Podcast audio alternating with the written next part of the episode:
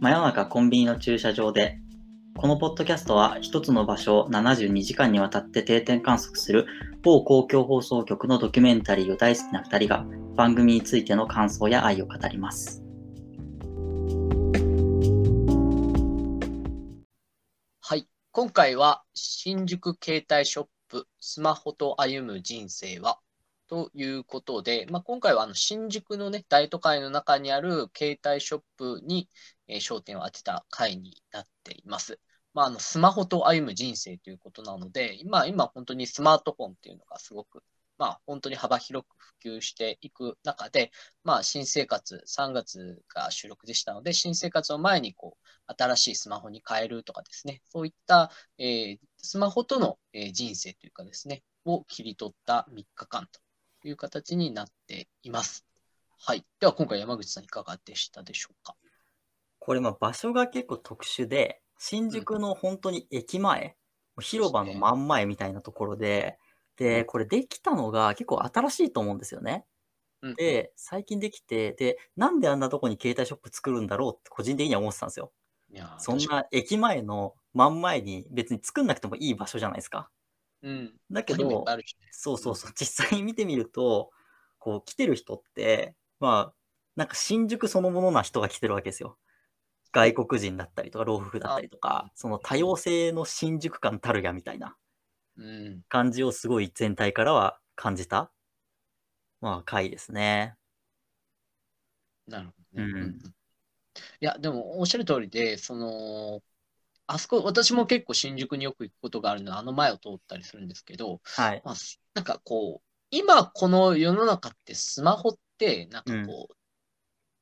スマホショップで買う人もいれば、そうじゃない人もたくさんいる中で、うんあ新宿ってこんなにたくさんの人が、なんかここに携帯を買いに来るんだっていうのを、なんかこう、しみじみと、自分はそういうとこあんまり行かない分、うんめちゃめちゃ思いましたね。しかもそのこの、まあ、なんでこの携帯ショップっていう企画をやったかっていうまあこれはまあ推測ですけど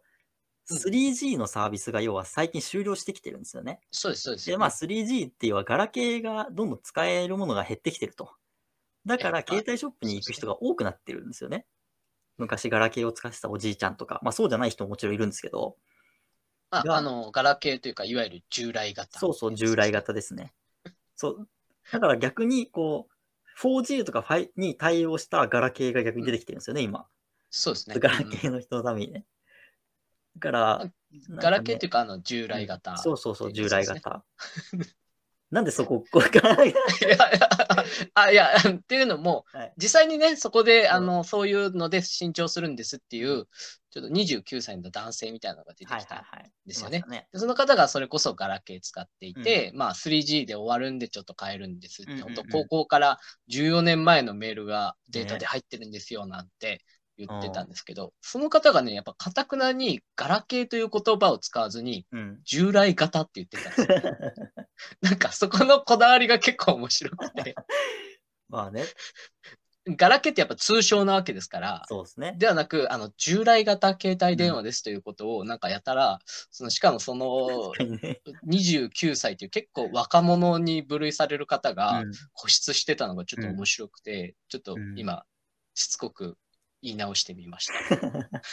でも本当にその人の話じゃないけど、そうのん14年前の自分が覚えてないことすらその携帯電話が覚えてるみたいなことじゃないですか本。当そうですね。うんだから、自分のことを多分この世で一番知ってる存在だと思うんですよ、携帯が。なるほど。そう。だから、なんか、こう、その日の、そそれ多分2日目の話だったと思うんですけど、はい2日目にその、ガラケーを持ってきて、その、もうガラケーこの使えないから、その、データを消すとかじゃなくて裁断しますみたいな。はい言われて、で、裁断機に大きいの出てきて、で、そのままガラケーに、要は穴を開けるんですよね。で、うん穴を開けることによってデータ見えなくするんですけど、なんかそのガラケーに穴を開けられる瞬間が、ちょっとなんかすごい悲しい気持ちになっちゃって、 それ見てて、確かやっぱその人の思い出がすごい詰まってるわけじゃないですか。に。うん。それがこう、なんかね、そんな裁断されて、まあもちろんデータとかは引き継がれるから、別に、なんていうの、消えるものではないんだけど、うん、うん。でもね、やっぱそこでこう、その従来型の肉体を滅びるわけだから、そうですね。新たなね、そう自分に生まれ変わるわけですね。そうそうそう、うんエモさがあるなっていうのはありましたね。うん。うん。だから、その男性っていうのは結構ね、やっぱ、ちょっと、まあ、全然最後じゃないですけど、なんか最後のガラケー世代かなっていうのもあって、はい。まあ、同世代だからわかるんですけど、うんまあ、高校ぐらいまではやっぱみんなガラケー使ってたな。うん。まあ、当然な、なかったわけですからね、スマそうホですよがね。で、2010年ぐらいからスマホみたいなものが出始めて、うん。うんまあ、一気に普及していったんですけど、だから、これからは多分、その初めて触る携帯電話がスマホみたいなはい人も、全然若者だとたくさんいる中で、彼がやっぱり最後の、その、従来型の、はい。こう、なんか最後の使っていた、うん。なんか一番若手みたいな感じだったのかなと思って、うん。だからこそなんか彼はすごくこう固執するぐらいうん。使ってたんじゃないかなっていうのは、なんとなく見てて思うところがあったなっていう感じですよね。だから、そこの 3G っていう本当に世代が、はい次。世代のデータ通信世代に変わるわけで、うん。まさしく世代が変わっていくっていうところを、なんとなく象徴してたの かな。でもその 3G、まあ、この回でも結構たびたびいろんな人が言ってますけど、はいなんか新しい機種が出てくるけど何が違うかわからないとか、 なんかあるじゃないですか。で、このはい 3G のサービス終了もきっと 3G の通信で満足してた人って 4G になっても 3G の回線でできることしかしないんですよ、多分ほとんど。まあまあ、そうですほよ、ね。とんど、だって、まあもちろん動画とか見れば、それは恩恵を受けるかもしれないけど、まあうん言っても動画だし、うんうんうん。そんななんか大容量のね、別に見るわけじゃない、急にメタバース入るわけじゃないじゃないですか、多分。まあ、当然ね、使ってる人が。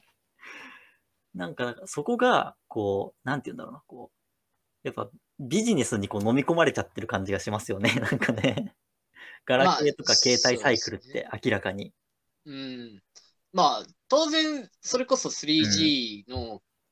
通信を使ってのガラケーっていうので、十分な人たちってたくさそうん当然いるわけなんですけど、その結局ビジネスとして成立してこなくなってくるので、当う然維持費にもお金がかかるそもうのでですすよかねら。、うん。そう使ってる人とのもうペイで考えるとちょっともうペイできないっていうことも当然ある中でうん 3G っていうのが終了していくっていうところなんですけど、じゃあ果たしてその新しい次世代になって、うん。えー当然それによってライフスタイルが変わる人もいれば、うん。多分全然変わらない人っていうのもいて、はい。まあそこはもうそこのいわゆるビジネスっていうところうん。とのもうななんていうんですかねもうビジネスだからしょうがないよみたいなところにうん結構なっていくかなとは思う、いやですーねなんか、やっぱそれを感じたのが、うん初日に出てきた老夫婦がこう、携帯電話のとこ来て、うでん、まあ、なんか操作が分かんなくて来てるのかなと思って話聞きに行くと、うん au、au から UQ モバイルにしたいっていう相談なんですよ ね。そうで すねそれって、めちゃめちゃなんか、まあ確かに UQ モバイルってめっちゃ CM やってるから、そはれいはそういう層にも届くんだろうなっていうのは思うけど、 はいはいそれってこう、なんか考えさせられるものありますよね、なんか。うんいやそうですねでも、うん。まあ一方で今はどんどんそういうふうにしてこう選べるようになってきてるわけじゃないですか、はい。昔は携帯って3社しかなくそうですねまあうんプラスアルファいくつかありましたけど、うん。まあ、3社が基本基本はねみたいなところはいうん、があってっていうところがあったんですけど、それこそその、まあ、そういう老夫婦のライフスタイルに、どこまでそんなハイエンドなサービスが必要なのかって考えたときに、うん。まあ、もしそうじゃないのであれば、そうじゃない方に乗り換えていくっていうのは、まあ、選択肢としては全然ありかなって思ったっていそう。だってあの老夫婦の特におじいちゃんの方がやりたいのは YouTube で野生動物を見ることだけなんですよ。そうなんもでうすそれよね、が日々の楽しみだって言ってるんだから。うんそうそうそう。でもそうね、なんかね、すごいなと思ったのが、そのおじいちゃんが検索することで、多分アルゴリズムですごい動物のそう動画がサジェスチョンされてるんですけ ど、普通に海外のやつとかだから、全部英語とかで書いてますよね、なんか。み見たことない量の動物がサジェスションされてる YouTube がね、画面に出る そう。そうそう。しかもその大タイトルとかが英語で、それをこう使いこなすおじいちゃんっていう、そうそうそうちょっとある意味ね、最先端なね、人でしたけどね。いやー、でもこう、携帯ショップ、本田さんそもそもなんですけど、携帯ショップって行きます、行かないですね。携帯変えるときどうしますえっと、ネットで注文しております。 やっぱそうですよね。はい。え山口さんどう、いや、そ僕もそうですね、行かないですね。うんなんか昔、その、なぜか店でしか解約できないって散ってい々う時代がありましたね回しされた、そうそう、電話のはいはい先で言われて行ったっていうことぐらいですね。なんかはいだから僕もその時のちょっと別に嫌な思い出ってことじゃないんですけど、はい。まあ、煩わしい、あそうと、そうそうそあう。の必要のないサービスをご利用されるとかそなあの、本当にそういうのが多すぎて、やっぱりもう5年以上前う。うから行っん。てないんですよね。で、行かなくて困ったことって一回も正直ないんそうなんですよ。そうそうそだけど、まだ正直ここに行く、しかも行って最先端のスマホ買ってる人もいるわけじゃないですか。う。います、います。もう本当に最先端。はい。最先端のスマホ買うんだったら、そもそもショップ行くんだっていう、なんかそれが面白かったそでう。す。だからこれが、そう、最初に僕が言った話につながってくるんですけど、うん新宿の駅前の一等地のところに携帯ショップを置くっていう需要がまだあるんだっていう。おそれ本当思いましたよね。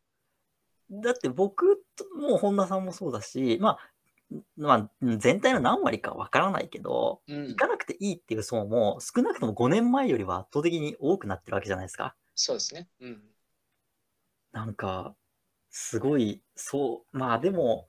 ね、なんかやっぱ来てる人は来てる人なりの特殊な事情があるっていうか、まあもちろんもちろん、そうでしたよね、それこそまあ実際今回は出た話だと、あの、まあ、耳が聞こえなくて、で字幕付き見たくてみたいな話とか、そういうその、なんだろうな、ハンデを追ってる人とか、まあそうそですうじゃなくてもっと、もう普通にこうデジタルに疎いとか、うん。うん。年寄り世代とそうか、そうまたあそうと、お子さんね、まあ、まだ学生というか、そうそう、小とか小も、学生、高校生とかもっとその、小学校2年生だっけ、三 ?3 年生か。3 ね、年生3年生で iPhone でしたよ。そうですよう。ん小学校の3年生で iPhone 買って、なんか今まではこう子供用のキッズ携帯だったから写真が撮れなくて iPhone になって何カメラがついてるから何最初に撮りたいですかって言ったら家族の写真って。ね、親は泣くよ。泣くよ、親泣きそう感でした動ね。で。そうそうそう泣いちゃうよ、そんなこと言われたら。そうそうそうそうそう。そうなんですよね。なんこうだから結構必うん要は必要なんですよね、そうショップっていうのがね、そうなやっぱんですよ。り当然。うんそう、それはね、結構こう、これを見ててうん、改めてその街中に携帯ショップって、まあ、あるけど、そのコロナによってちょっと数が減ってきたりね、してるっていうそうですね。うん話いも、まあ、いろいろこういう対面サービスってね、まあ、銀行とかもそうですけど、減ってきてるじゃないですか、や、本当そうなんでちょっすよ。とずつうん。まあ、そもそも、そんなに数が必要だったのかみたいな話になってきて。うん、でもいや、でもね、それにしても多いですよ、携帯ショッ確かプにっ。て。本当に、あの、だって銀行があれだけ人がね、だいぶ少なくなってきていて、はっきり言って口座開設まで銀行に行かなくてもできるで世きのます中なねん。ですよね。うん。うん。なのに、僕もその本当にこの舞台になったお店も行きますし、その周りとかも知ってるんですけど、うん。あの、その一等地っていう場所だけじゃなくて、うん。あの、定員数もすごいんですよ。そうですね。なんか、そうなんですよね。これ、この、まあ、密着したお店が au スタイルっていう、まあ、au のその、ちょっとおしゃれ旗艦店みたいな感じのそうですねお店なんですけど、うんこれがまたその Apple ショップ、Apple のお店もめちゃくちゃ人いるじゃないですか。多いですよね、あれ。あれは何なんですかね、あれは。いや、あれ結構、なんかすごい。ああとね、家電量販店と。そうそうそうそう。うんなんかあ、ー Apple シすョごッいですプに来てる人と、この au スタイルに来てる人、ちょっと層が違う気がするんですよ。ああ、まあ確かに確かに。そうそうそう。アップルストアに行く人は、こうなんかこうね、最先端で触りたいとか、そうそうそうそうう。ん。あとはやっぱ iPhone 壊れた壊れてないみたいなところのものが基本多い気がしますよね。うん。なんか、そう、それはやっぱ、こう、ちょっと、まあ、携帯ショップって言っても、いわゆるその au とか、うん。そういうその、何、き既存3機種プラスアルファみたいな、 はいはいはいはい。そういうところとはまた別なのかなっていうのはちょっと感じたところですかね。うんうんうん。いうん。や、本当に多いですよ。なんか、散歩歩くごとぐらいに声かけられちゃいます からね。だって本当に、同じあれとか。同じ電気屋さんの中に、なんか違う階に3つぐらいありますからね。ソフトバンクありますよねドコモとかね。うんうんうん。そそうイオンとかだとめちゃくちゃありますからね、大体。うそう。それぞれに店員さんがい て、本当に散歩歩くごとになんかおお声をかけてくださるんですが、ねえ、こんなに人がいる。だだから本当に新宿の一等地にかつこれだけ店員数の方をかけ、はい人件費をかけてもペイできるっていうのが、まあ今の携帯ショップのそう勢いというかね、もう本当にひななんていうかライフラインになってるっていうところですよね、そうで結す局よは。ねうん。あそれはすごい感じましたね。それこそその最後の3日目の日に出てきた、はい。まあ、あの娘と会ってない男性ですよね。 なんかありました。なんかあれ謎のね。あれすごい話ですよね。なんかその娘を、まあ、男で一つで、なんか奥さんが先亡くなっちゃって、で、男で一つで娘を二十歳まで育て上げたと。うん。で、なんか、な、なんでなのかわからないけど、その後、まあもちろん自分になんか病気が見つかったとかいろいろあって、うんなんかどうやら娘に迷惑をかけたくないと思ったらしいんですよね。うんで、それを持って、突如として、携帯も変え、住所も引っ越し、娘ともうそれ以来会ってませんみたいな。すごい方ですね娘は今探してるかもしれませんみたいなことを言ってる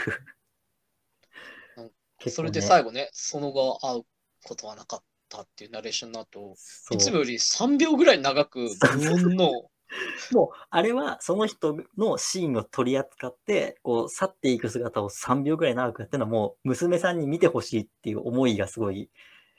ね、ね詰まってますよ、あれそうは。いうのありましたよね、なんか。そうそうそう。あれはもうだって、異様ななんか長さの去り際ですもん。い異様な長さ、みそうそうもう本当にね、異様な長いんですよ。そう。無駄にって言うとあれですけど。うん見てほしいんですけどね、異様に長いんですよ、この姿だけ。うんでもやっぱそれぐらい、その携帯変えるとかって、はいはいはい。なんか携帯変えるとか、携帯壊れて電話番号変わっちゃって連絡取れなくなった人が無限にいるじゃないですか。わかります。結構知り合いでもうん。うんうん。それぐらいやっぱさっきの本田さんの話もそうですけど、まあ、ライフラインっていうか、うん住所ですよ、住所。住所ね。ねなんていうか、本当にこ心の住所なそうそうそうな言い方があれですけどね、うん本当にアクセスできるための住所なんで、ですよね。うん、それがね、こう、それがでもなんかこう、冒頭の話とかぶりますけど、そのうんビジネスで成り立ってもいるので、こうそう身体的に入れ替わっていくっていそうね、その、ね更新、強制的にだから2年ずつで引っ越さなきゃいけないとか、 まあ2年じゃない、今はちょっと違くなってるけどに、せよね。まあうん3、4年では少なくとも引っ越してるみたいなね。そうそうそうそう。そうですよね。ねだからこう、それこそ14年同じ携帯を使ってた彼は、ずっと連絡取れるかもしれないわけじゃないですか。いや、本当そうですよ。他の人が変わってなければね。変わってなければそ、うね、しあのあの時のメールアドレスにメールを送ればね、そうそうそうそう。彼は受信するわけですからね。そう。うんだ結構なんかそういうその、まあ今回ってその携帯ショップっていう、まあ携帯ショップなんだけど、どっちかっていうと本編はその携帯電話うとん人の、まあ要はなんだ、携帯、スマホに使いすぎ、使われすぎないようにしようみたいな、ありましたよね。支そうそう配されたくないみたいな。みたいな話だったけど、でもやっぱうりんそういう今話してきたようなことも、うんうんまあ見てて、いろいろ感じましたね。そうですね。としても、その良くも悪くも、そうはいうい一定期間で新陳代謝していく身体であるっていうところが、そうもでのすすねご。く浮かび上がってきたというかね。うんでもなくてはならないっていうね。でもなくてはならないっていう、その大変さと。ね。うん、っていうところが一番際立ってたというかね、そうですねうん。ありますよね。そう、それがね、またこう、だからそうやって考えていくと、その小3でスマホを持つっていうのがややこうグロテスクに見えてくるっていう話ですよね。うん。なん かそのまあもう、もちろん子供が欲しいっていう気持ちもわかるし、ね与えた親の気持ちもわかるし、全部わかるんだけど、でもそれでも、なんか、ウェルカムトゥなんとかみたいな感じじゃないですか。うんそうで すね。Welcome to スマホワールド的スなマ話ホワールドみたいな感じじゃないですか。うん。そういうね、感じがちょっと、うん。なんかいね、まあ、いい話なんだけどね、もちろん。や、全然全然そうなんですよね。だし、なんか、なん単純にやっぱり、その、僕が田舎とかで育った身でいくと、はい。その子も言ってましたけど、1年生の時やっぱ電車乗るの怖かったって、そりゃそうそうですねだよなって感じなんですよ。うんそのどこに住んでるか分かんないですけど、東京の電車に小学校1年生ってやっぱ乗るの超怖いだろうなと思うんですそようでね。すね。うん、で、しかもそれこそキッズ携帯も持ってて3年生になるとスマホになりますっていう世界観って、なんかその子が悪いとかなんとかっていうよりもやっぱかかわいそうというか、いなんか、ね、田舎で のびのびそ育ってもらいたいなみたいなのも思うんですけど、まあまあいろまいろねあまあね、それはいろいろある中で、3年生で、まあでも別に、あもうちょっと安めのスマホでよかったんじゃないかなと。ちょっとね、いいやつ与えすぎなんじゃないかって いうね、 そうそうそう。話はありますけどね。こう最先端そのやつでしたよね。うんう。まあ、やっぱ最先端を買ってもらった方が、やっぱ儲かり、儲かるんで、それは。あー。まあまあまあ、そうね。こういうビジネス的なところも、うん結局、その、やっぱ、まあさっきその、なんだ病、病院みたいな話なわけじゃないですか。だけど、はいはいはい。病院ほどその、パブリックじゃないっていうか、やっぱビジネスが絡んできちゃうから、もちろんね。はそ。いうそこがやっぱその、結構難しいところというか、うん。うんこう、なんだ、電話とか、そういうものとちょっと違う。ところうんうんうんもうんまあもちろん、今後多分、今、まあ、それこそね、NTT ドコモだから、あれだけど、うんうんその、電電公社みたいな感じになってくるわけじゃないですか。 簡単はいはにい言うと。はい。はい。で、もうパブリックというか、ももはやインフラだから。うんうん。まあ、それがまあ、いつ、まあ、それこそ2年縛りがなくなったとか、それのね、ビジネスじゃなくて、もうちょっとインフラとしてやっていきましょうよみたいな話の、うんうんまあ、一歩ではある。それは別に、なんだ、そんなに大きい一歩ではないけど、正直。うんけ、どまあそうですね。そうそれが進んでいって、もう少しそのなんか、こう、スマホを新しく買い替えるとか、スマホサイクルみたいなとこでも、もうちょっとこう、公共というかパブリック性うん、がうん生まれてくるといいなっていうのは思います。そうですね。うんうん携帯ショップはだからそこら辺の、うんと、何ですかね。あの、携帯ショップはななくてもいいんだけど、やっぱりあった方がそういう意味でパブリシティがあるというか、そ公共性が増して、やっぱああいうところにあるのってまあ必要なんだなっていうのは、なんか自分が普段使わないからこそ、この回を見て、なんか、あ、あっていいんだみたいなことをう。い思えや、るっていうそうそのうが、そう。うん、思うっていうのは本当ありますね。それは感じましたね、本当うんに。ううんうんん。はい。感じですかね。ああとは、この、時期っていうのもちょっとあるかなと思って、そうですね。あの要は春から、まあ、3月で取っているので、春からのこう新規一点ということで、卒業して新たにこう入学とか就職とかする人が、ちょっと新規一点で、えースマホ買い替えるよっていうそうですなんねか。そういう、えーと、やっぱりいい意味でも悪い意味でもだと思うんですけど、そういう新陳代謝みたいな、こううん入れ替わる、なんか髪切るみたいな感じのレベルで携帯変わるんだねな、みたいなのは、この時期だからこそっていうのもありましたよね。確かに。ね、今回3月18から20かな ?20 日までの3日間ですかね。確かにそういう時期的なものもあるなと思ありいますよね。うん。なんかね、その中で出てた、あの、女子高生って、まあ、高校を卒業して、次、大学に入るから、まあ、スマホ買いますっていう女の子がお父さんと一緒に来てたんですけど、はいあの、なんかこう、インスタグラムで情報を得るんです、みたいな言ってた子がいてて、なんかこう、お父さんは、まあ、そんな新しいのに買えるなんて贅沢だよとか笑ってましたけど、いや、でもね、僕、考えてみると、この、あの、スマホショップに、春から大学生の子がお父さんと一緒に来て、この取材に答えてくれてるっていうだけで、あちょっとお父さんそれについて喜喜んだ方がいいですよ。なんか、いや、それ喜んでるんだって。だ って、それはもう娘にスマホを買い与えられるって喜びだよ。そうそうそう。ね、そそうれの照れ隠しで、いや、こんなそうそうそうそんう贅沢ですよみたいなこと言ってたりとか、言ってましたけど、本当にね、お父さんね、この幸せ噛み締めた方がいい。本当に。っていう。ね、娘はいつそうやってね、そうそうそう離れていってしまうか分かんないからわかね。んないっていう。確かにあのそういうところも垣間見れましたよね。いや、それも、なうんん、うんう見えん。ましたよだ。から自分たちもそういうこともあったしね、うんやっぱ学生の時、そう。親と一緒に買いに行くそとうか、ですねなんかそういう微笑ましい姿も見れるっていうのもちょっと、公共性っていうところとはまたちょっと違うかもしれないですけど、でそういうのもありが見ますれるよ。いい場所っていうところがありました。はい。感じですかはい。感じですかね。では、今回は以上ということで、はい。